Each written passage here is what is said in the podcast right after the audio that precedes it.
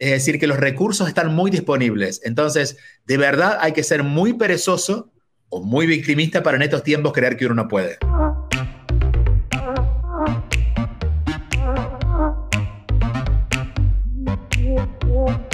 Acércate a las finanzas de manera simple y consciente para que tomes el control y disfrutes tu vida con intencionalidad.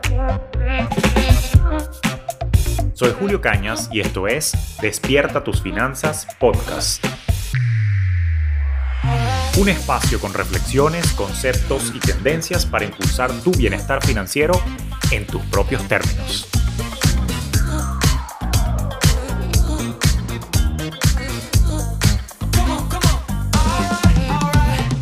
¿Qué tal? ¿Cómo está la vaina? Te doy la bienvenida a otro episodio de Despierta tus Finanzas Podcast y bueno, muy feliz acá porque naturalmente vamos con nuestra primera entrevista de este año 2022 y quiero arrancar bien, bien, bien reflexivo porque tenemos 12 meses por delante en lo que yo creo que tenemos que trabajar con un poco más de intencionalidad. Como bien sabes, una de las críticas sociales que yo fuertemente he hecho en todos mis programas y naturalmente a lo largo de este episodio es cómo nos dejamos llevar por la corriente, cómo nos dejamos llevar por el dogma impuesto no solo por la sociedad, sino también por nuestros seres cercanos que tratan de imponer sus digamos, conceptos de bienestar y felicidad y que siembran una suerte de presión en nosotros y nos llevan a tomar decisiones no solamente de vida, sino también financieras que no necesariamente son coherentes con nuestra convicción, con nuestros valores, con nuestros más profundos deseos y nuestras preferencias. Y es por eso que yo creo que la invitación acá es al estar presente, al explorarnos un poco más, tal como lo hacemos en nuestros programas y en otros episodios. Pero hay una frase que me marcó precisamente hace mucho tiempo, que es el de volver a mí y darme los espacios justamente para yo poder reflexionar qué es lo que quiero hacer en la vida. Pero la verdad verdadera es que vivimos en un mundo tan acelerado, donde si bien es cierto que el único factor constante es el cambio, el otro factor constante, que no he comentado a la fecha, es que también estamos como dormidos y es por eso que la invitación es al despertar, no solamente de tus finanzas, sino también de tu conciencia, para que puedas de alguna manera conectar con tu esencia y que te permita de una vez por todas vivir tu vida en tus propios términos. Es por eso que hace unos cuantos años, cuando me encontraba yo sumido en mis propias depresiones, en mis propios ciclos reflexivos, para salir de aquellas calamidades que viví, que ya te contaba en otros episodios, salí a buscar respuestas. Y en mi búsqueda de respuestas tuve la dicha de conseguir con una persona que no solamente es autor de ya más de 14 libros, sino también conferencista y que por supuesto transmitía una serenidad en un acento muy simpático, pero a la vez con una profundidad tal que por supuesto no podía llamarse de otra manera que Julio. Y así es que por eso tengo hoy justamente de invitado a mi queridísimo Julio Bebione. Julio, bienvenido, tocayo, llamarnos a Despierta tus Finanzas Podcast. ¿Cómo estás? Bien, encantado de tenerte acá. De verdad que ante todo, gracias por tu tiempo. Gracias por existir. De verdad que gracias por lo que escribes, gracias por lo que haces. Disfruto mucho cada pieza que sacas en el Instagram, donde sigo de cerca tu contenido. Y debo confesar y comentar aquí públicamente a todos los que nos ven y nos escuchan por los diversos canales que el tema de la intencionalidad me lo sembraste tú. O sea, cada vez que te veía yo publicar algo de la intención del día, la palabra intención, eres el padre de la intencionalidad que nosotros de alguna manera heredamos en FinTelHub, nuestra comunidad de inteligencia financiera, para el crecimiento que busca, por supuesto, educar desde unas finanzas más humanas. Y por eso en ese proceso de humanización estaba muy entusiasmado por conversar contigo, porque no sé si es muy arrogante decirlo así, pero siento que la sociedad está todavía como adormecida, se la lleva la corriente, tantas cosas que, naturalmente quería explorar un poco tu mente y expandir eso que he leído en tus libros para que, bueno, mi comunidad, quien no te conoce, que no creo que no te conozca por el alcance tan bonito que tienes tú, pero quien te esté conociendo, conecte con esa autoexploración. Y por ahí es donde quiero justamente comenzar. Eh, yo siento que la sociedad de alguna manera, lo ves mucho en redes, Julio, que, que te impone una suerte de concepto de éxito financiero, una suerte de manera de cómo tienes que demostrar tu el éxito, el carro, el yate, el avión, la marca, la guaya de oro, etcétera, etcétera. Pero toda esa fe se deposita en pertenencias, en cosas, y a veces yo siento que es más tratar de demostrar tu valor con lo que tienes y no con lo que quieres. Entonces, la gran pregunta con la que arranco es, ¿cómo vuelvo a mí? ¿Cómo logro conectar con las cosas que en verdad me llenen, porque es que esto tiene una consecuencia catastrófica desde el punto de vista financiero y por supuesto de vida en general. ¿cómo empiezo a prestarme más atención a mí y menos al entorno? Te diría que habría que pesar, a las cosas habría que pesarlas. Y todo lo que nos pese más de lo que podemos sostener, reconocer que no es para nosotros. Eh, y ese peso no tiene que ver con el peso físico, que es como se mide la materia, pero con lo que nos pesa a nosotros. Porque te aseguro que muchas de las cosas que nos pesan son las más caras o las que más hemos gastado para comprarlas. Y muchas de las cosas que nos hacen bien son cosas que quizás ni siquiera hemos comprado, porque ya estaban en nuestra vida, son, son dadas, ¿no? Eh, entonces te diría que ese sería un muy buen paso. Empezar a pesar las cosas. Y por eso una de las preguntas que yo hago muy a menudo, me hago y comparto en ese libro, en el Volver a mí, es cómo me siento. Porque desde el razonamiento, la verdad es que necesito muchas cosas. Depende de dónde viva, depende cuánto gane. Y a su vez, como la mente tiene una tendencia de, insaciabilidad, siempre quiere más, nunca va a ser suficiente. Digamos, ¿qué es el éxito financiero? Medido como lo medías tú. No tiene límites. El único que he visto que ha hecho como un paso atrás, pero porque no lo conozco y seguramente su vida puede ser diferente, es, el, es Max Zuckerberg, que parece que tiene una vida muy simple pero uno también se preguntaría cómo no tener una vida tan simple sabiendo que tu futuro está totalmente asegurado, ¿no? Entonces, no se mide por fuera. Si empezamos a preguntarnos cómo nos sentimos y todo aquello que no se sienta propio, lo vamos a sentir, ahí no hace falta educación, uno lo siente, que te pese, que te enoje, que te entristezca, que te aburra, lo vas de a poquito sacando de tu vida o al menos aprendiendo a decir que no, no incorporándolo en un término de un tiempo, dos, tres, cuatro, cinco años, nuestra vida se transformará porque estaremos presentes en todo lo que nos pasa. No, eso, eso me encanta lo que dices, el tema del, del pesar, no desde el punto de vista de materia, sino del cómo se siente. Ahora, pero yo siento que es retador, porque una de las cosas que yo al menos he aprendido y he estudiado es que de alguna manera los seres humanos somos seres sociales y entre si mantenemos la vigencia de, la pirámide de Maslow, sabemos que de repente el sentido de pertenencia es una de las necesidades de orden superior.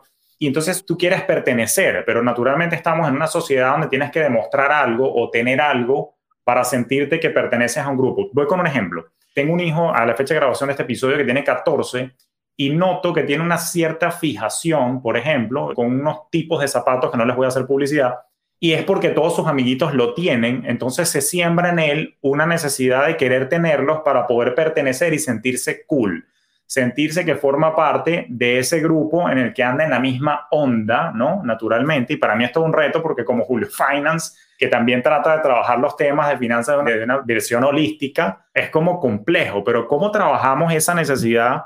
Justamente de que, bueno, que hay cosas que de repente me pesan, pero también siento que me pesa el no pertenecer ¿qué hago? ¿Ante qué cedo? O sea, lo veo como complejo el proceso mental. A diferencia de lo racional, los mundos internos no son en blanco y negro. Tampoco son grises, no tienen colores, tienen como estados, ¿no? Entonces, claro, en ese caso te diría, ¿qué es lo que te pesa? Porque amar a tu hijo no te pesa. Lo que te pesa no es que tu hijo quiera esos tenis, lo que te pesa es que como Julio Finance hay un juicio que tienes hacia ti mismo que dices, yo no puedo ser un padre permisivo en estas cosas porque mi personalidad dice que esto no lo puedo permitir. Quizás si no me dedicara a finanzas estaría bien, pero como yo que me dedico a finanzas voy a permitir que mi hijo, ok, eso es lo que te pesa. No te pesa que tu hijo quiera esos tenis, porque que tu hijo quiere esos tenis es natural a la edad que tiene. Si tú quisieras esos tenis, sí que te pesaría, porque habría algo, digamos, el ser humano hace un camino, y, eso es un poco la adolescencia, hacia afuera, para después en la madurez empezar a volver así. Digamos que es necesario perderse para encontrarse. Si un eh, muchacho joven viviendo en una sociedad consumista no desea consumir, y algo debe estar pasando, tendrá pena, tendrá complejos, lo natural es que quiera consumir. Pero ¿qué hace el padre? Le ayuda, por ejemplo, a entender la intención. ¿Para qué lo quieres? ¿Para qué te sirve? Incluso le puedes ayudar a que no se compre los mismos tenis, preguntarle si de verdad son esos que quiere o a lo mejor otros, porque a lo mejor quiere otros tenis, unos tenis que quizás tengan otros colores, también ir encontrando su propia tonalidad en qué consume. Pero yo creo que por eso es tan importante entender que me pesa. Nunca te pesa el que tu hijo esté haciendo eso, sino lo que nos pesa es cargarnos de una responsabilidad que no tenemos. Tratar de ser un padre perfecto, tratar de ejercer el rol de una manera extra consciente cuando en realidad no podemos ser tan conscientes. Somos humanos y la conciencia, te diría que la conciencia aparece después del error. Es como que me equivoqué, hago conciencia. No es que por hacer conciencia no te vas a equivocar. Quizás en la segunda vuelta no te equivocas, pero necesitas del error para equivocarte, ¿no? Entonces, por eso también de jóvenes necesitamos equivocarnos, necesitamos enamorarnos de alguien que no se enamora de nosotros para vivir esa crisis. Necesitamos tener los mejores tenis para darnos cuenta que igual la chica que queremos que esté con nosotros no va a estar. Pero ese, ese desarmarse necesita que uno salga al mundo. Y él está haciendo ese camino. Pero en ese caso, renunciar a ser el padre consciente que eres y ser un papá posible. Creo que te ayudaría mucho. No, no, me encanta. Gracias por ese consejo que me deja. Ahora, acabas de decir algo que me llamó la atención y que quisiera hacer doble clic o zoom en una idea allí, porque fíjate que, por ejemplo, y esto pareciera que se está tornando más bien en una terapia hacia mí que otra cosa, pero fíjate, por ejemplo, yo, yo, que comparto mucho conocimiento financiero basado en, lo que te conté en una oportunidad de que, bueno, pasé por un proceso de estrés, me enfermé, todo esto, y por supuesto una de mis motivaciones ha sido tratar de evitarle a mi comunidad pasar por unos eventos de estrés tan complejos que terminen luego somatizando en, enfermedades físicas. Además de que creo en la libertad y es lo que me mueve. Pero acabas de decir algo que me mueve un poco la alfombra. Sí, no puedes salvar a tu comunidad que comete errores. Lo que puedes es ayudarles a partir de tu experiencia a que cuando cometan el error entiendan por qué pasó y sigan adelante. Tampoco puedes hacerlo con tus hijos. Esta es la, la idea de un padre responsable pero no posible. Quieres que a tus hijos no le pasen cosas. Correcto. A tu hijo le van a pasar cosas. Necesita quedarse sin dinero, necesita comprar lo que no necesita. Este, necesita vivir todas sus crisis, pero ¿cuál va a ser la diferencia? Que tú vas a estar al lado. Ese es el papá. El papá no evita, el papá acompaña. Y tú con tu comunidad, con las personas que instruyes o que educas, las acompañas. Mira, la prueba es esta. A ver la cantidad de libros que se han escrito, incluso carreras universitarias, instituciones de educación que se han escrito con lo que tenemos que hacer en el mundo para no fallar, deberíamos tener una sociedad sin fallas, pero no es por la educación, es por la conciencia. Y la conciencia no se crea en saberlo antes, la conciencia se crea al cometer el error o a vivir la experiencia, sacar la sabiduría que eso trae. Por eso hay mucha gente que es muy instruida, pero muy torpe, y hay mucha gente que con poca instrucción ha hecho de sus vidas una, una bueno, eh, y si vamos a los éxitos, no, no, solo financieros, a los éxitos más notables a nivel de, de proyectos que han pasado por la humanidad y dejado huella, son personas que se han animado a partir de sus propios errores a crear un camino, no los mejores egresados de la universidad. Esos se transforman en empleados de esta gente, porque además, al pasar por la universidad pueden ser muy buenos obedeciendo, pero no se desafían a nada nuevo.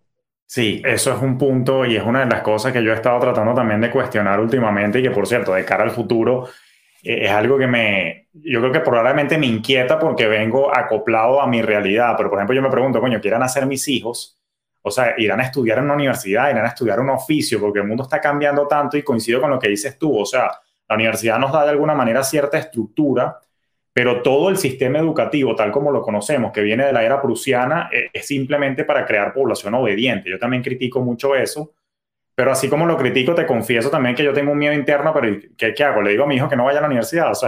No, lo que tienes que, en principio, empezar a escuchar a ver qué es lo que tu hijo quiere, porque no se trata de que él se libere a través de ti, se trata de que él viva su experiencia. Tengo una, una amiga que tiene un hijo más o menos de tu edad y el hijo es más conservador que la madre. La madre quiere que el hijo sea, y el hijo quiere hacer su carrera universitaria, quiere, tiene unos planes de vida, tiene, quiere tener familia, quiere tener... Y claro, tiene que ver con los destinos individuales. Entonces, no se trata de que lo mejor que tú quieres para tu hijo sea tu mejor. El mejor de ellos va a ser de ellos. La tarea del padre en este caso es ir investigando cuál es su mejor para acompañarlo a que llegue a ese mejor. Pero eso en cuanto a lo individual, a lo masivo, yo diría que si bien ya está ocurriendo, en los próximos, diré 10 años, vamos a ver desaparecer, así como las religiones en sí están desapareciendo y hay mucha espiritualidad, pero no tanto religiosa, la Iglesia Católica que tiene cada vez menos seguidores, como tal, como institución, ¿no? que van a misa, que hacen todos los rituales. Eh, lo mismo va a pasar con las universidades. Todavía, por una exigencia del sistema laboral, es que la gente va a la universidad. Porque en realidad la gente, la mayoría, que los muchachos que van a la universidad, van a buscar una razón para tener un buen salario. pero el día que los salarios sean pagos al que tiene las mejores ideas no, y, no las mejores notas, veremos si la universidad dura y eso lo vamos a ver cambiar.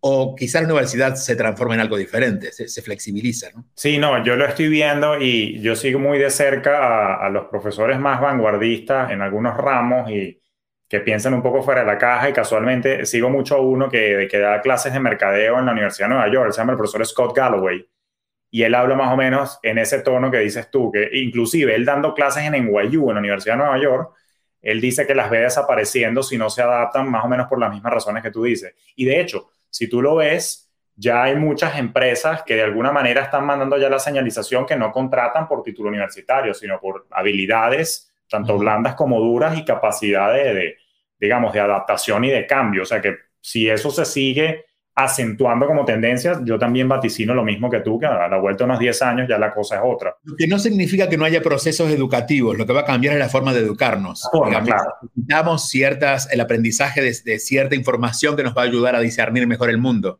pero eso es lo que está cambiando. Yo el año pasado, y ahora estamos camino a la tercera promoción, comencé con una escuela, que la palabra escuela es antigua, pero no encontré otra forma de definirla Claro. Que se llama Escuela de Inteligencia Espiritual, que son nueve meses. Y fíjate que no leemos libros, no hay clases como tal. Lo único que hacemos es compartir experiencias. Es decir, yo planteo experiencias y a partir de la experiencia individual vamos sacando la información. Digamos que tú no lees lo que Bebione dijo, sino que Bebione te guía a que tú encuentres lo que tú lees de tu vida y tú creas tu propia forma de entender la vida. Okay. Y creo que la educación en general va a ir por ahí no que hay unos parámetros para entender las finanzas, sino que a partir de ciertos parámetros, tú vas a entender tu manera de mirar las finanzas, otra persona va a tener otra manera, y en esa, lo individual que se incluye en lo social sin tener que renunciar a ser individual.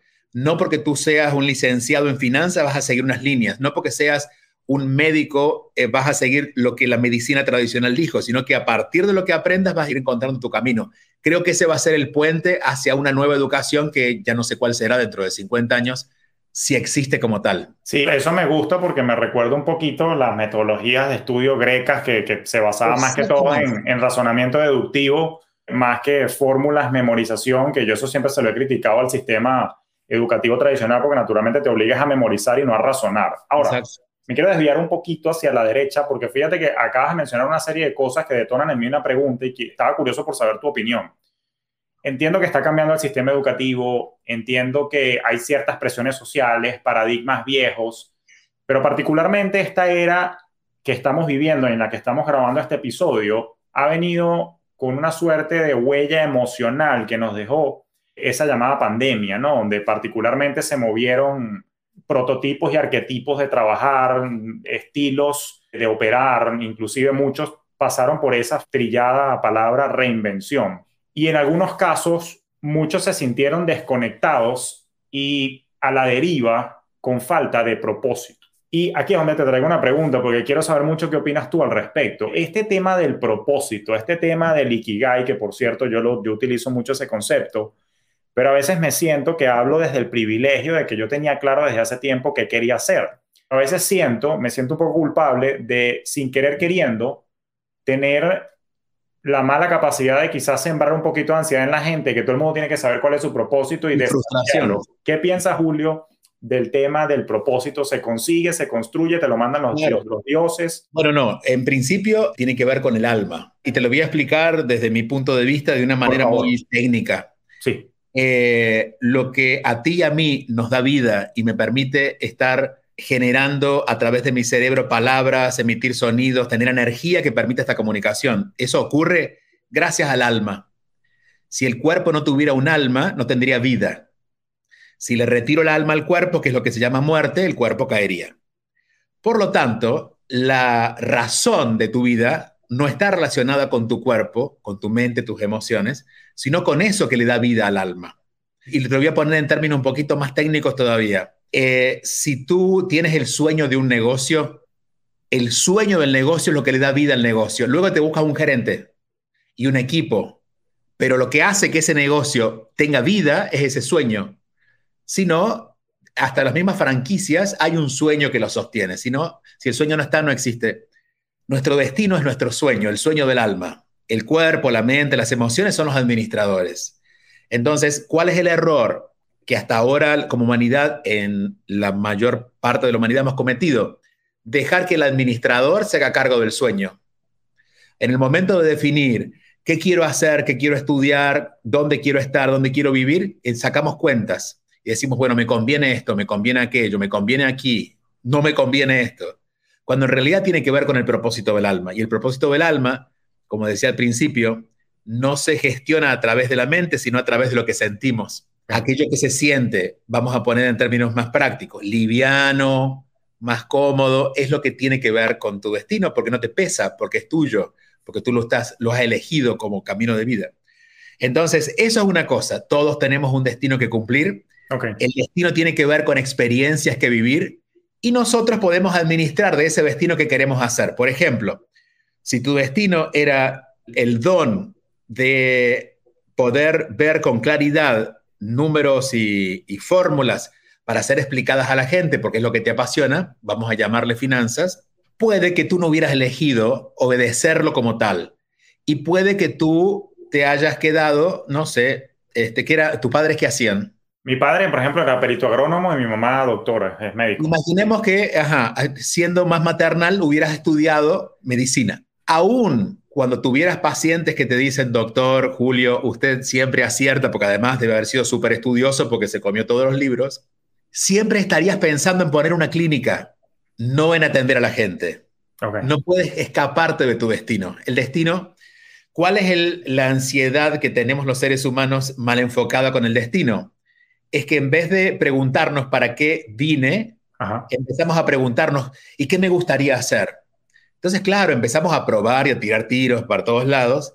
Y lo más grave de esto una sociedad consumista es que empezamos a mirar nuestro destino en función de lo que ya está hecho, en función de carreras, en función de caminos realizados. Y a veces lo que vinimos es a romper el patrón. Yo, por ejemplo, reconozco que mi don desde siempre fue la comunicación, pero nunca quise, en principio yo estudié comunicación social porque tenía que hacerlo, pero rápidamente olvidé lo único que me recordaba en algún momento porque noté que no iba a ser útil. Pero nunca me he quedado en, en ninguno de los roles. Yo escribo, pero no soy escritor, doy conferencias, no soy conferencista, trabajo en la radio, pero no soy periodista, pero a su vez puedo hacer todo eso, porque lo que define el alma detrás de eso es el comunicador. Ahora, si yo fuera un poquito más maduro, como mucha gente me dice, Julio, ya tienes 50 años, tienes que madurar y definirte. ¿Qué es lo que quieres hacer? No, yo voy a hacer muchas cosas porque voy a hacer lo que sea y no sé qué haré dentro de 10 años. Pero claro, a veces buscando nuestro propósito decimos, ah, bueno, yo nací para escribir, yo nací para, y no necesariamente, porque son cosas del mundo, que eventualmente son profesiones. Lo que vinimos aquí a ofrecer nuestros dones. Y tenemos la posibilidad en nuestro camino de vida de ir eligiendo cómo ofrecerlo. Y ojalá lo ofreciéramos de muchas maneras. Y lo ideal y más sano, creo yo, es que por cada década generáramos un cambio porque uno va encontrando otras maneras y también uno tendría que adaptar el servicio que da a partir de lo que va sintiendo, ¿no? Y yendo ahora a una pregunta que se debe estar haciendo, y es cómo descubro mi don. Exacto, eso digo, me leíste la mente. en principio, no lo busques por fuera en términos de profesiones. Generalmente empezamos a buscar qué es lo que me gustaría hacer de lo que ya existe. Hay una manera que yo he descubierto que es la más efectiva de reconocer los dones que de hecho es más fácil de no engañarse, y es revisar con qué juguete jugabas y qué es lo que nunca, nunca dejaste de hacer aún cuando estuvieras en un mal día. Eh, por ejemplo, si yo nunca, algo nunca dejé de hacer cuando era muy pequeño era escuchar y hablar y compartir. Y como la gente de mi edad, gente de mi edad, 5 o 6 años, no le gustaba compartir para hablar, querían jugar al fútbol, yo, mi ambiente era puras señoras mayores, porque eran las que querían hablar, ser escuchadas. Ya estaba asomando el, y yo lo pasaba genial. Entonces, uno puede ir a esos primeros años donde todavía la personalidad no estaba buscando ser suficiente, ser productiva, donde uno se entregaba fácilmente a las experiencias de niño. Y allí ya hay datos, y ahí vas buscando. Y a veces te das cuenta que lo has estado haciendo, solo que como no has cobrado por ello o no has hecho una carrera de ello, te sientes que no, no has cumplido tu propósito. Pero el alma no vino aquí a generar dinero con lo que lo puede hacer, pero el alma se siente plena igualmente si no lo hace. Digo, si tú estás trabajando en un banco porque tienes 30 años de carrera y no quieres irte y porque ya está, porque puedes de todas maneras encontrar un momento del día o un momento de la semana donde puedes empezar a nutrirte a partir de hacer eso que sientes, eso que ha sido tu sueño de niño. Y eso alcanza. Un poquito, digamos, el destino no pide tanto, solo que lo atendamos un poquito. Eso está interesante. Y ahora, ok, me gustó lo que dijiste al final, porque puedes estar haciendo otra cosa, pero siempre y cuando el destino lo atiendas un poquito, ocurre. Uno se siente en propósito. Cuando tú lo haces un poquito, no tienes que vivir de ello. Uno siente, digamos, si fueras aquel médico que sigue con pacientes e hicieras la clínica y los sábados a la mañana te sentaras a ver cómo están las finanzas de la clínica y la administración, te sentirías pleno, volverías el lunes con ganas de ver pacientes, porque has dedicado al menos un ratito a eso que, te nutre de verdad. Es interesante lo que me estás planteando, me gusta porque remueve un poquito, de alguna manera, ciertas conversaciones que se tienen en mi esfera, en la que tienes que monetizar tu pasión y dedicarlo. O sea, se puede. Yo siento que lo estoy haciendo. Yo me bueno, lo posible sí. Sí, sí, claro. Pero es más o menos como que dice, tú tienes que casarte con alguien. Bueno, te tienes que casarte con quien quiere casarse contigo. A veces no está disponible en el mercado monetizar. Yo comencé hace 25 años y monetizaba como podía a través de conferencias presenciales. Hoy siento que hay una exigencia no solo de monetizar, sino de monetizar cada vez más y que no haya más nada en tu vida que eso, porque si no, si no, no estás dedicándote a tu pasión. No, no pasa por allí. Y a veces tenemos que financiar nuestras pasiones con otra cosa. Quizás tengamos que tener unos años donde hay algo más que financia tu pasión. Y si tu pasión fuera irte a pescar y lo que haces es trabajar en el banco, te aseguro que si parte de los ingresos que tú ganas en el banco te los gastas en caña de pescar, vas a estar feliz en el banco porque está permitiéndote vivir tu pasión. Me gusta esa aclaratoria que estás haciendo porque siento que a muchos en mi comunidad le va a sembrar un poco de paz porque probablemente en las comunidades de redes sociales y en toda esta prostitución del término libertad financiera y, digamos, ah, sí, hay una presión social también como que abandona tu trabajo y busca desmonetizar exclusivamente la pasión, pero ese llamado que tú me haces me gusta porque sin duda es, es algo que invita un poco más a la paz y a la serenidad, siempre y cuando le atiendas un poquito de tiempo a, eso. Y ahí te agrego un, detallito a favor de que aquellos que se sientan frustrados por no hacerlo. Ajá. A veces la razón por la que nos sentimos frustrados no es por nosotros, sino porque al compararnos con otros nos sentimos muy, muy pequeño lo que estamos haciendo, lo que estamos ganando o lo que sea. Lamentablemente, lo que se ve en redes sociales en la mayoría de los casos es exagerado. No digo que sea mentira, hay cosas que son verdad, pero es muy exagerada. Entonces, aunque digamos, no, yo soy una persona madura, tenemos la tendencia a usar esa información para castigarnos. Entonces, no se comparen. Cada uno tiene su camino. Y aquí voy a, ser un poco maldito. En mi experiencia de conocer gente por detrás y por delante, digamos, por redes sociales y en persona, aquello que más exageran es de lo que más carecen.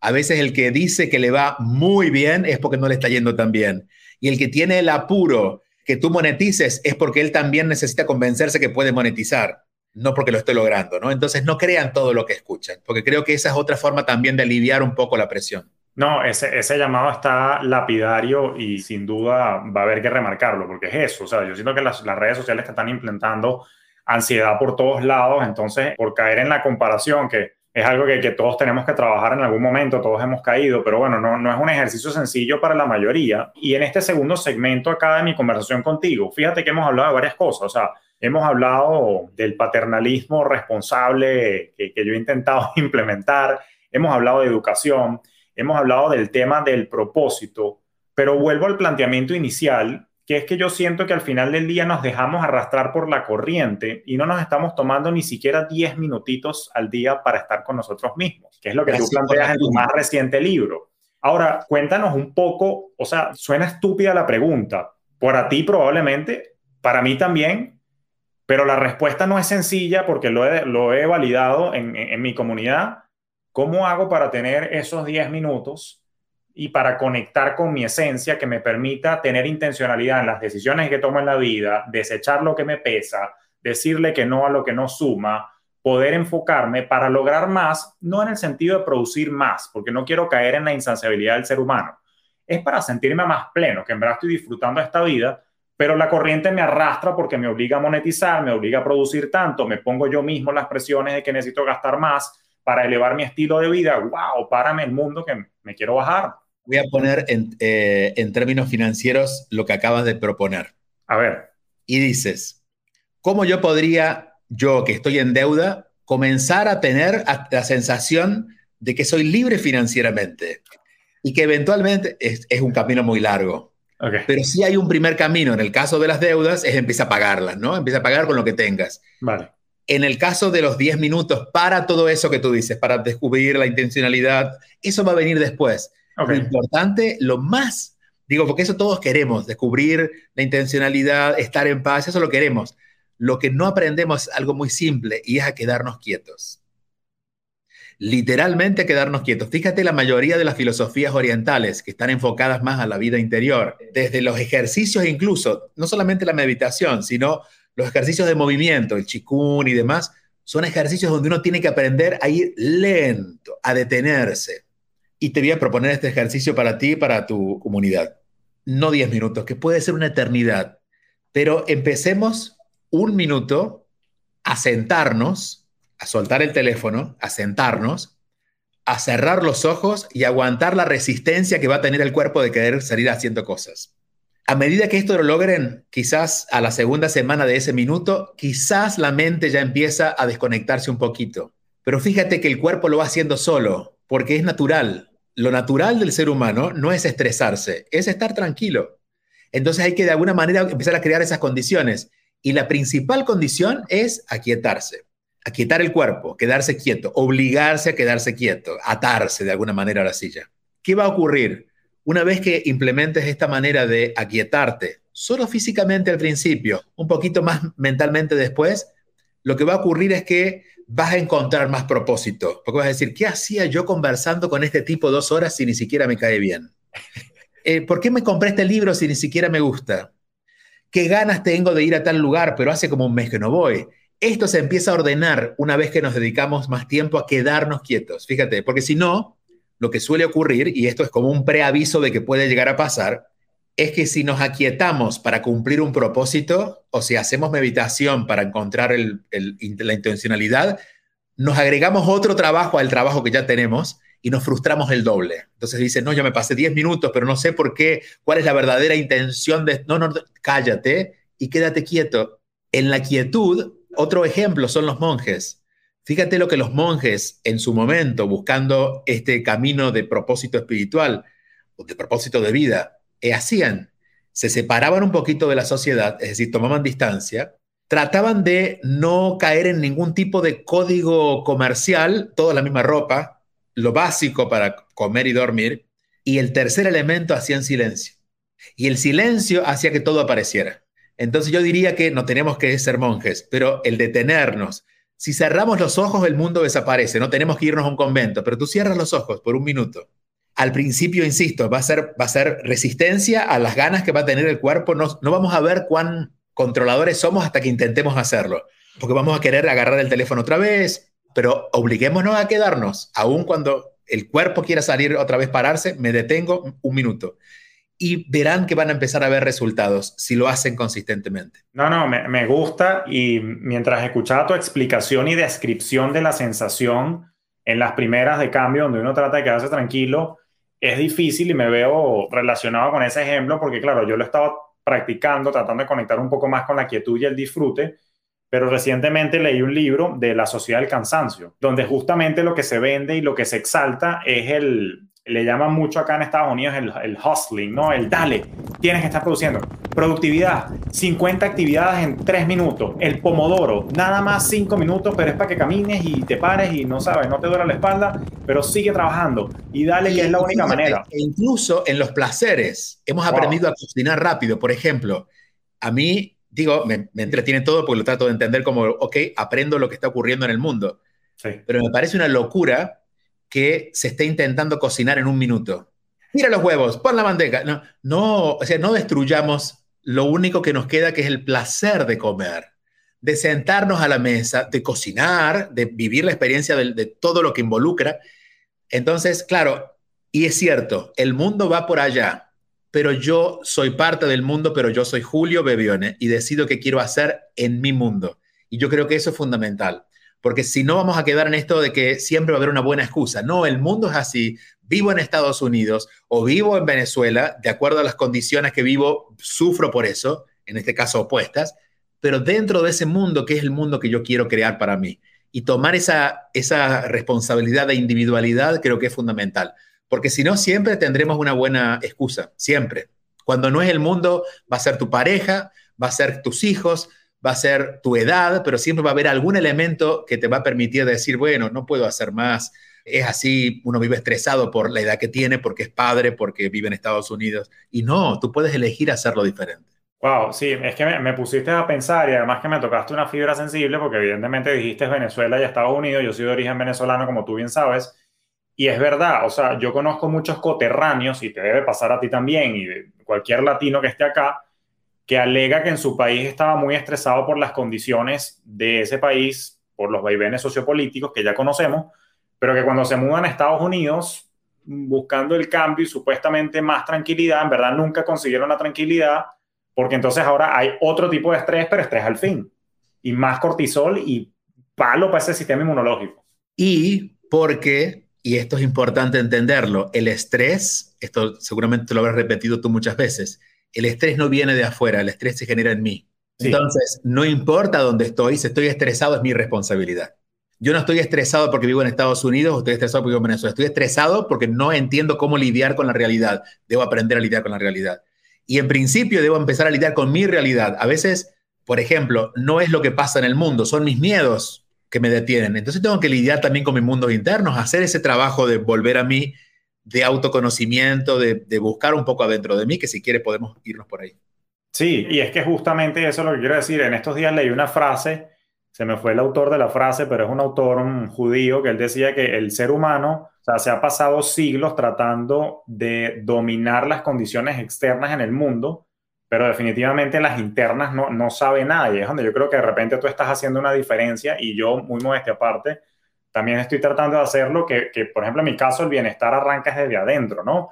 Entonces, eso es lo que te quería preguntar. O sea, me gustó mucho el ejercicio primero de la pausa para tratar de dominar el impulso, pero ¿qué nos recomiendas desde el punto de vista de autoexploración sin la presión de dar con una respuesta de propósito, sino de, vuelvo otra vez al tema del volver a mí, o sea, ¿qué ejercicio nos propones o qué tip justamente para, para pesar, para, para, para entender exactamente qué es sopesar y cómo soltar? Porque a veces a la gente le cuesta mucho el dejar ir ciertas cosas situaciones y personas porque hay una suerte de apego por alguna razón. ahí, estás pidiendo, ahí estás pidiendo mucho para cuando tenemos poco. tenemos poco presupuesto para, para tanto.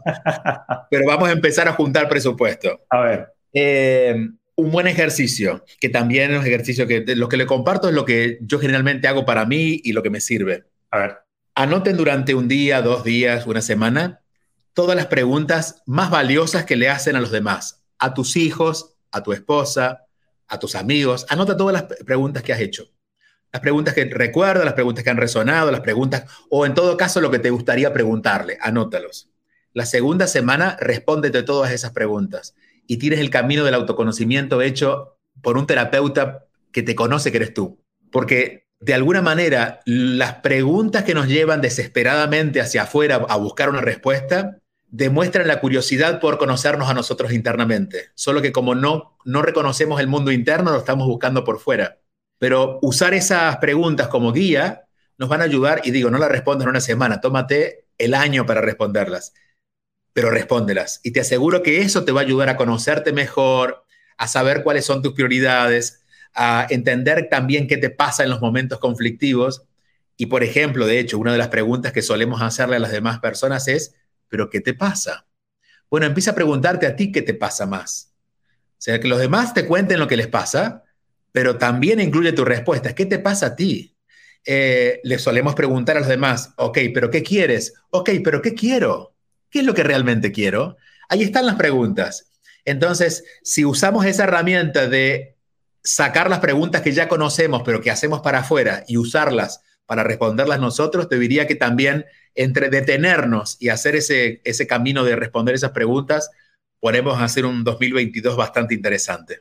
No, no, eso me encanta. Y ya una última pregunta para, para ir cerrando ese segmento, porque sé que el tiempo apremia y bueno, agradezco toda tu cordialidad. Fíjate una cosa. Mencionaste hace rato algo que me quedó dando vueltas en la cabeza y quería preguntarlo sobre el tema de Zuckerberg, ¿no? Que, que, que sencillo para él puede ser llevar una vida simple cuando tiene garantía de que 50 generaciones después de él van a estar bien. Y a veces me pregunto yo, Julio, si yo mismo, que estoy en una posición relativamente cómoda, si yo también estaría hablando desde el privilegio de hablar de estos metamensajes de bienestar que son necesidades psicológicas de orden superior, ¿qué le decimos a las personas que están en el día a día trabajando tres turnos, que sienten que no tienen ni 10 minutos, ni un minuto para sí mismos, porque de un trabajo tienen que brincar al otro, los niños, las cosas, o sea, que están súper atareados y comprimidos de presupuesto de tiempo? ¿Qué les decimos a ellos? Porque pareciera que esto es una conversación para el 1% del mundo cuando, ¿entiendes? O sea, se ve como que es un lujo. No necesariamente porque si algo nunca haré, será separar a las personas de acuerdo a sus circunstancias. Yo creo que las personas somos personas y tú hablas de lo que hablas, desde donde hablas, porque ese eres tú. Tú no puedes hablar de las carencias que no tienes ni de la prosperidad que no tienes. Ese eres tú. Hablas desde tus miedos, de tus certezas, ese eres tú. Entonces yo te diría que cada uno va a encontrar respuestas diferentes, pero es necesario que hagan lo mismo. Que si tienen tres trabajos y no tienen un minuto, es mentira. Okay. Quizás a veces, y digo, yo he pasado por épocas de mi vida, en mis 20, donde he tenido tres trabajos, pero aún así, porque en aquel momento había algo ya despierto en mí, me dedicaba, por ejemplo, cuando llegaba a dormir, mi último momento antes de dormir era para repasar realmente qué había hecho ese día, qué no me había gustado, qué no me había gustado de mí, lo podemos hacer. Y aquí esta es una sugerencia que tiene un lado que puede ser cómico, pero es real, y es usamos las horas que vamos al baño. Seamos pobres, seamos ricos, tengamos tres trabajos o tengamos un, un solo trabajo, seamos jefes o empleados, todos vamos al baño. Eventualmente hacer las dos cosas, pero lo que más hacemos es pis, lo que menos hacemos lo segundo, pero eventualmente lo hacemos. Ese instante de encerrarte en el baño, de tener el privilegio que hay una puerta entre el mundo y tú, que puedas incluso estar sin tener que ocuparte en qué vas a hacer, porque el cuerpo lo sabe hacer. Soltemos el teléfono, cerremos los ojos y mientras el cuerpo hace lo que hace, preguntémonos estas preguntas que nos veníamos haciendo. ¿Qué me pasa? ¿Qué necesito? ¿Qué otra cosa quiero hacer? ¿De qué estoy realmente harto? ¿Qué es lo que puedo cambiar? Y claro, esto mismo será respondido de manera diferente para el que sufre a diferencia del que está alegre, del que está en Venezuela al que está en Estados Unidos. Pero detrás de todo eso hay un ser humano y ahí sí que no podemos irnos de la línea de victimizarnos porque hay unos que los pasan peor que otros. Eh, hay gente que la pasa mucho mejor que tú porque tiene más dinero, pero quizás está viviendo una situación con su esposa trágica entonces, no podemos eh, prejuzgar a que hay gente que lo pasa peor. Desde nuestro lugar, sabemos que hay gente que lo pasa peor. A esa gente intentamos acompañar, pero reconocer que en ellos está la posibilidad de cambiar lo que no quieren también es desde nuestra parte. Jesús no hacía milagros porque era un mago. Jesús hacía milagros porque reconocía en el enfermo al Hijo de Dios que él había descubierto antes que él era. Entonces, si yo te miro con tu potencial, yo te despierto Ahora, si yo te miro como el pobrecito que está en tal lugar y que tiene tres trabajos, pues no, lo único que puedo hacer es lamentarme contigo, pero no, no, no, hacemos nada. Ni yo lo paso bien, ni tú lo pasas bien. Y no significa no ser solidarios o compasivos, sino empezar a ver la grandeza del otro y no quedarnos con lo poquito que a veces nos muestran. Hay personas muy victimistas.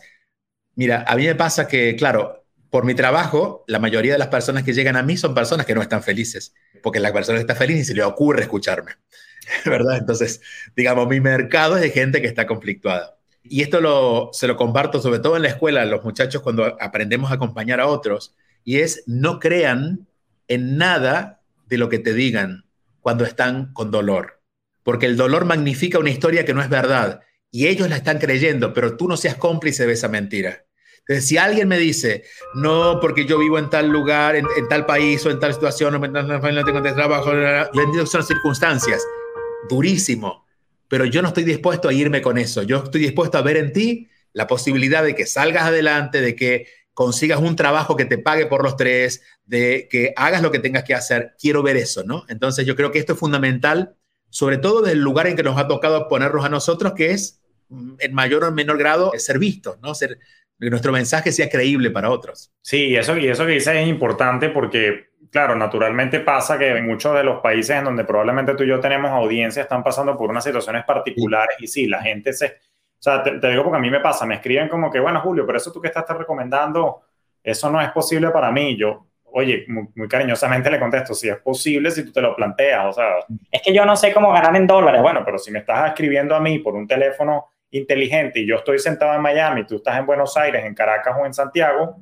algo puedes hacer con tu talento para, ¿sabes? Para, para, resolver. Pero sí, el, tema de la victimización de verdad que es un... En mi ramo también lo he visto que es uno de, de los obstáculos más graves que hay en, en, Latinoamérica y bueno, qué bueno que nos dice el cambio Vuelvo a insistir, en realidad no se trata de ser compasivos. Sí, sí, claro. Trata de animarnos, desafiar. Lo más fácil es ver, es asumarse al otro y decir, sí, yo te entiendo, pobre. No, si yo te entiendo, pero yo quiero ser parte de algo diferente para ti.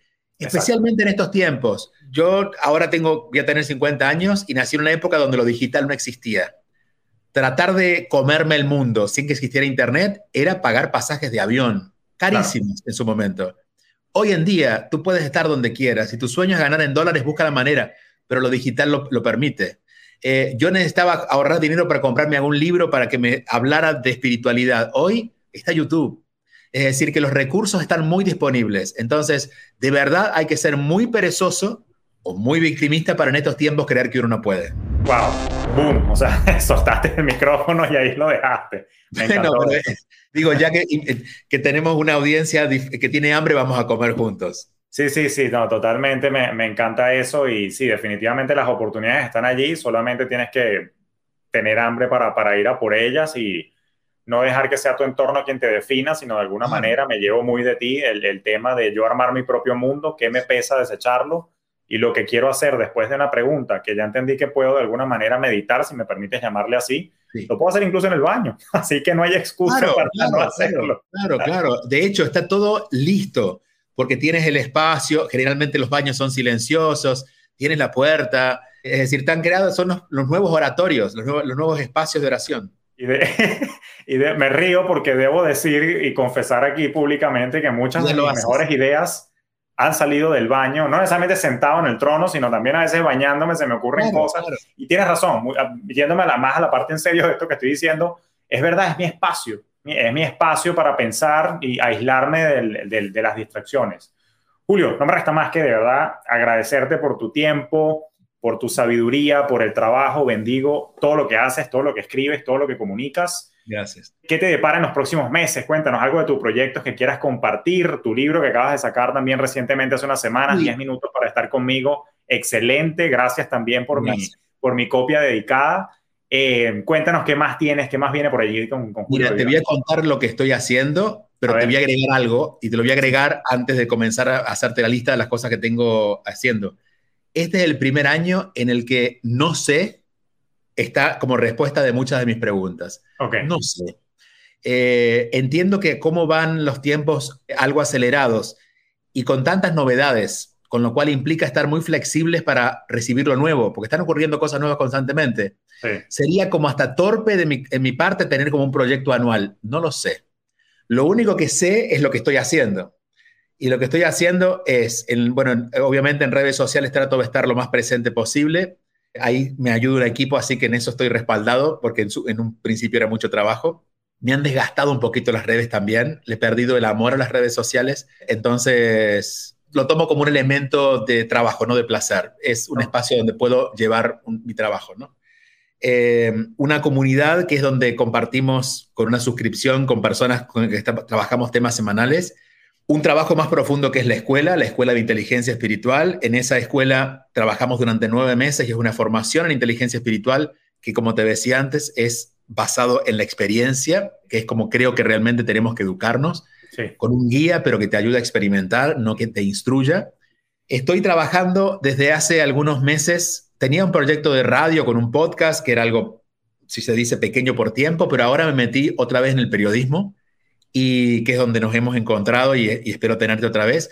Eh, estoy apasionado por la realidad, me parece que tenemos en el mundo un lío increíble y que meterme en ese lío es parte de, lo que puedo ayudar también a ser parte de, la solución, ¿no? Porque también hablar de espiritualidad en este mundo tan convulso, solo de espiritualidad, es como hablar desde un balcón tirando flores cuando la gente se está matando abajo. El vecino le tira con una piedra al otro. Hay que bajar a ver qué está pasando con el vecino. Y yo siento que la labor que he iniciado otra vez en los medios tiene que ver con eso, con ese interés de ser parte del problema para al meterme en el problema ser parte de la solución, no, no, no esquivarlo al problema. Claro. Y, y, tengo viajes, el próximo es el Camino de Santiago, que lo hacemos en el mes de abril. Y eso es lo que recuerdo. Ah, bueno, y para las que viven en Miami tenemos encuentros eh, mensuales, donde ahí sí me encanta porque nos vemos personalmente y mantenemos un cierto espíritu de grupo, entonces puedo compartir y, y hacer esto pero multiplicado. Y con eso, imagínate, ya tengo trabajo. No, claro, hay bastante ahí y, muy interesante todo lo que hace. Y te quería decir que ahorita cuando me hablaste de no hablar de la espiritualidad, me encantó esa analogía que hiciste. Y tiene mucho sentido, porque como estábamos hablando también de tus dones de comunicar, y particularmente cuando te descubrí después del, primer libro que leí tuyo, el de Abundancia, hace un, hace un par de años, cuando te vi en busqué en redes, a mí me llamó la atención que tú decías, ordeno ideas. Y bueno, justamente de eso se trata, conectar con la realidad nos ayudas tú también a interpretar qué es lo que está ocurriendo, pero no solamente interpretar, sino ver qué lecciones podemos sacar. Así que aplaudo tu metodología de enseñanza y bendigo todo tu trabajo. Así que muchísimas gracias, Julio, ¿verdad? por tu tiempo. Gracias a ti, cariños a tu audiencia. Feliz año porque estamos iniciando ya el 2022 y nos cruzaremos en cualquier momentito con otro tema. Así lo es. Y bueno, para ti que nos escuchas y que nos estás viendo probablemente también a través del canal de YouTube, ya lo sabes, sigue a Julio Bebión en todas las redes, todos sus proyectos y redes sociales lo dejo acá en las notas del episodio para que puedas seguir aprendiendo de él, ganando intencionalidad, ordenando ideas y por supuesto, bueno, toda esa inteligencia espiritual que aún en un mundo convulso siento que todos tenemos que de alguna manera crecer junto a la inteligencia emocional y por supuesto no me dejes de lado la inteligencia financiera. Así que Julio, nuevamente muchísimas gracias y a ti nos vemos en un próximo episodio de Despierta tus Finanzas Podcast donde seguiremos trabajando por tu bienestar, no solamente financiero, sino también el integral. Te deseo un feliz y próspero día.